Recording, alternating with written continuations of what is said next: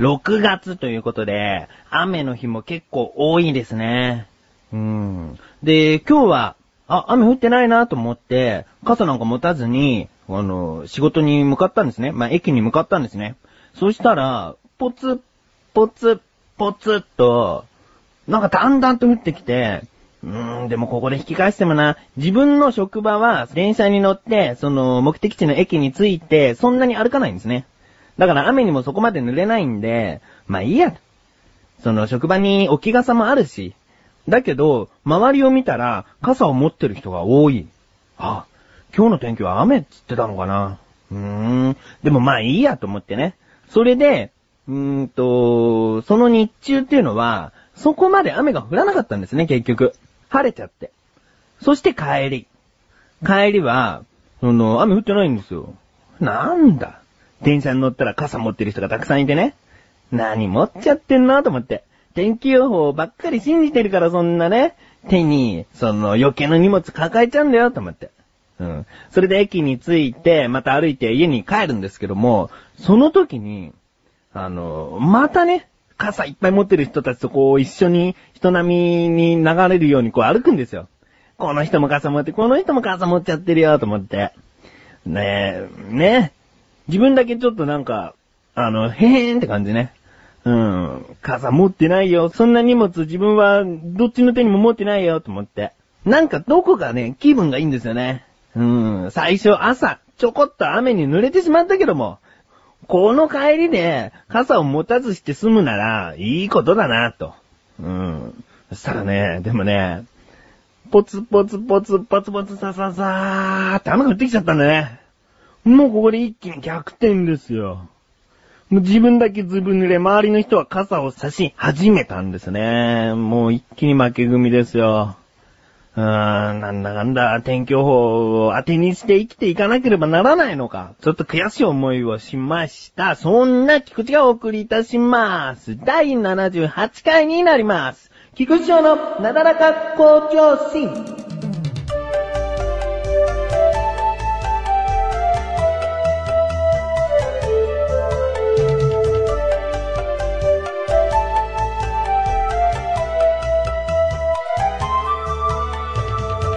あね、意外とね、仕事に向かう時とか、仕事の帰りっていうのは、もう毎日同じ電車で、同じ道を歩いて帰ってるんだけども、やっぱり、乗ってる人っていうのは、毎日同じ人じゃないですよね。うん。あ、またこの人と会ったっていうぐらいの人はいますけども、毎回、全く同じ人ではない。それは、飽きさせないんですね。うん。まあ、そんなに変わった人と毎日出くわすわけじゃないけども、いろんな人をこっそりと観察することで飽きないですよね。それでね、もう観察する以前にもう絶対注目しちゃうようなことがね、ちょっとね、起こったんですね。それは帰り道。そのいつもと同じ電車の車両に乗ったら、混んでたんですね。うん。でも、うーん、背中を向けながらこう、ちょっと押し込む感じで入れば、全然入れるぐらいの混み具合。うん。なんで、そうやって、まあ、迷惑っちゃ迷惑かもしれないけど、大抵の人はそういう風にするじゃないですか。背中を向けてちょっと押し込む感じで乗り込む。うん。それで、そこの入り口からは、自分ともう一人の、えー、ちょっと頂点が剥げちゃってるけど、周りが白髪でこう、固められてる感じのその、サザエさんでいう波平カットの白髪版みたいな。うん。そんな感じの頭のサラリーマンの人が、その自分の後にこう乗り込もうとしたんですね。うん。で、自分はこう背中を向けて入ってるから、対面する形そのおじさんと対面する形なんだけども、その自分は右側にいて、そのおじさん左側の辺から乗り込もうとしてるんですよ。だけど、一向に入ってこない。ブルルルルルっつって、その、そろそろドアが閉まるよっていう時に、おじさんが叫んだんです。お前もっと奥行けよつって。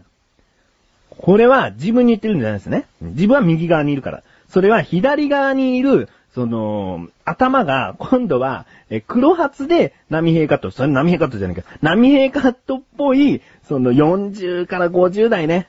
波平さんって何歳か知らないけど、その、もうちょっと若くしたような感じ？うん。おじさんで言えばおじさん。そのおじさんが、その、白髪のおじさんの前に立ってたんですよ。お前もっと奥行けよつって。怒鳴って。で、でもブルルルってなってるから、もう乗り込むしかない。もうそのままもう押し込むような形で、こう、その白髪のおじさんも乗り込んだんですね。そしたらもう黒髪のおじさんが怒っちゃって、なんだその言い方はつって。そしたら白髪のおじさんもヒートアップしちゃって、お前がちょっと後ろにすいません、ちょっと詰めてくれませんかって言えば俺が乗れるじゃねえかよ、つって。見たらわかるだろ、このままじゃ乗れなかったのは、つって。ね本当にね、もう、混んでる電車って意外と静かじゃないですか。だからもうすごい響き渡りましたね、その二人の怒鳴り声が。そして自分はほぼ真横にいる。うん。ほぼっていうかもうほとんど真横にいる状態。で、間近でその、討論を、口論ですね、口論を見て、で、続くんですよ。結構続いて、で、なんだこの野郎っつったらもうね、この野郎ってなんだよっていうね、言葉遣いというかその、もうそもそもの、その怒っている原因じゃないところにどんどん食いかかってくるんですよね。口喧嘩っていうのは。ああ、この野郎ってなんでバカ野郎って、おめバカ野郎って言ってんじゃねえか、なんだ、その言い方は、つって。そういう言い方になってくるんですよ。そしたらね、もう、やっぱり、うーん、口じゃあね、収まりきれなかったのか、その白髪のおじさんの方がまず最初に、こうやってもっと奥に詰めろつって、この肩をね、思いっきりどついたんですね。そしたらもう、瞬発的にその黒髪のおじさんも、なんだこの野郎つってお腹にパンチポンって、食らわしたんですよ。おめえ、この野郎みたいな言い方して、白髪のおじさんも怒って、そっから大乱闘になったら、もう大乱闘になったら自分はもう一番身近にいるから止めなきゃいけないなと思ったんですよ。うん、だけど、だけど、その、殴り合いにはならなかった。そっからまた口喧嘩が始まって、で、自分はこう、やっぱ見ちゃいますよね。それを、もうそっぽ向いて全く気にしないっていうのが自分はできなくって、もうチラチラチラチラ二人のおじさんをこう見てたんですよ。隣なのにもかかわらず。そしてね、その、白髪のおじさんのと目が合っちゃって、で、なんかとばっちり食らうのかなと思ったんですよ。そしたら、お兄ちゃん、お兄ちゃんどっちが悪いと思う？え？俺悪くないだろ？っていう言い方をね、して、自分に降りかかってきたんですよ、その、めんどくさいことが。それでね、あの、どっちもって言ったんですね、自分は。どっちもどっちだよって、こう言いたかったけど、あんまり強く言うと、今度自分が本当に巻き込まれちゃうから、どっちも、てんてんてんてんてんてんぐらいをね、小声で言ったんですよ。そしたら、えー、そうか？絶対甘がりだろつって、あの、自分に味方してくれなかったもんで、また黒髪のおじさんにすぐ食いかかっていっちゃったんですよ。でも、自分はもう何も一切触れることはなかった。それ以降。うん。あ、よかった。何にも自分はとばっちり食らうことはなかったなと思って。それで、すぐ、その、また白髪のおじさんと黒髪のおじさんの喧嘩に戻ってったから、二人の世界になってたから、なんかね、おかしくなっちゃって、で、ちょっと笑っちゃったんですね。笑っちゃったっていうか、もう、はーっていう笑い方じゃなくて、ちょっと顔が笑顔になっちゃって、ちょっと面白くなっちゃったんですね。うん、それだけど、喧嘩は止まらない。うん、その笑顔に腹を立てて、こっちに、その、とばちりを食らうこともなかったですけども、で、駅に着きそうになりました。それはね、だいたい3分ぐらい。3分は長かったですけどね、自分にとって。それが3分ぐらい。で、駅に着いて、どうやら黒髪のおじさんは降りる感じ。で、白髪のおじさんは残る感じ。でも白髪のおじさんが、お前次の駅で降りだよ、お前やってやるよ、みたいなことを言ってたんだけど、どうやら降りそうもない。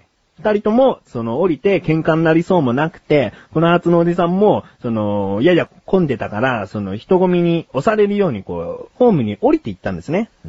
だけど黒髪のおじさんの最後の捨て台詞が、お前覚えとけこの野郎なんだよ！って言ったんだけど、次のね、最後のね、白髪のおじさんの反発した言葉がね、またおかしいなと思って、あ、なんだよおめ気持ち悪い頭してんな！つって、どっちもどっちだよ！って、もう最後に言ってやりたかったな。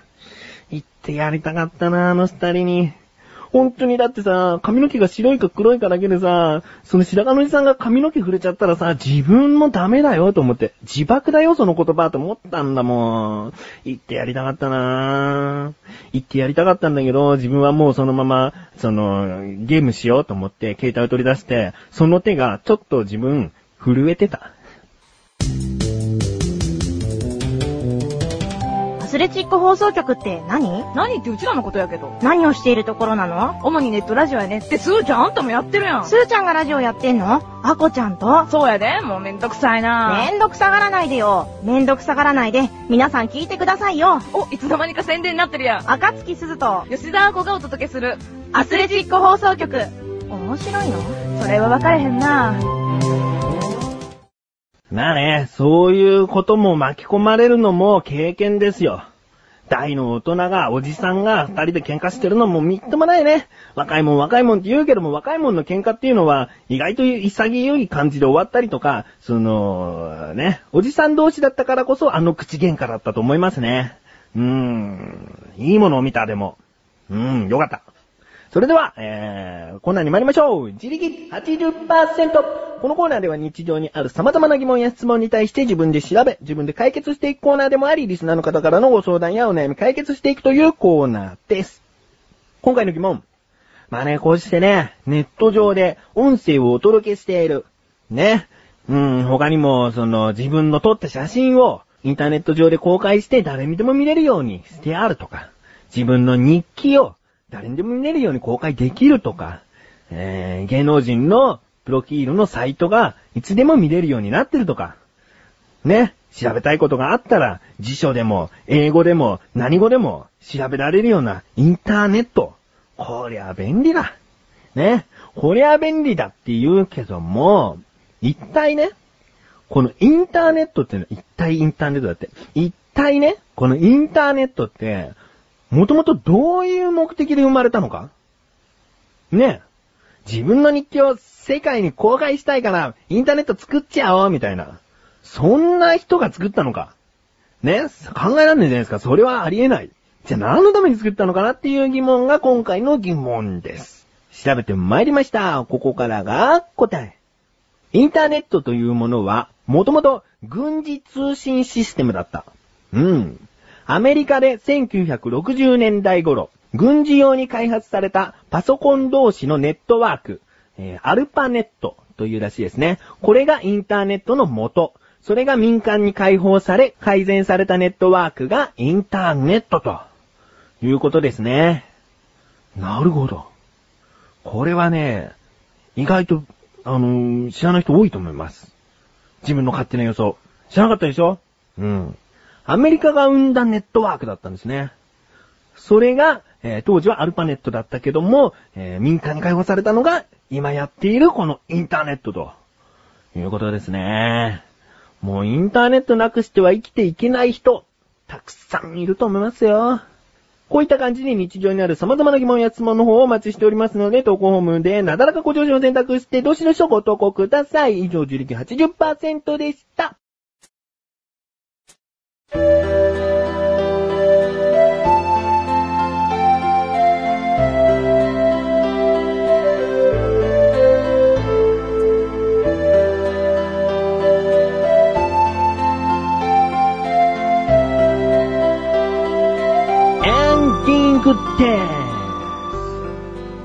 近ですね、自分は自分でバックナンバーを聞いてるんですね。なだらか向上心のバックナンバーを聞いてるんですけれども、うーん、まあ、まあ、昔と今とはやっぱり喋り方が違うなっていうのはありますね。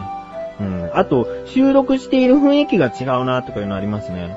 でも最近は、自分はこういう喋り方で、こういう声のトーンで、こういう雰囲気で撮ってるっていうのが、定着しているような気がするんですね。自分でこのやり方で落ち着いちゃってきてるような気がするんですね。うーん、これはいいことなのか、なんかバックナンバーの方が自分は楽しそうに喋ってるなと思って。うーん、だちょっとね、あのー時間のある方はバックナンバーの方も聞いていただけたらと思います。なんか違うんだよね。うん。えー、お知らせです。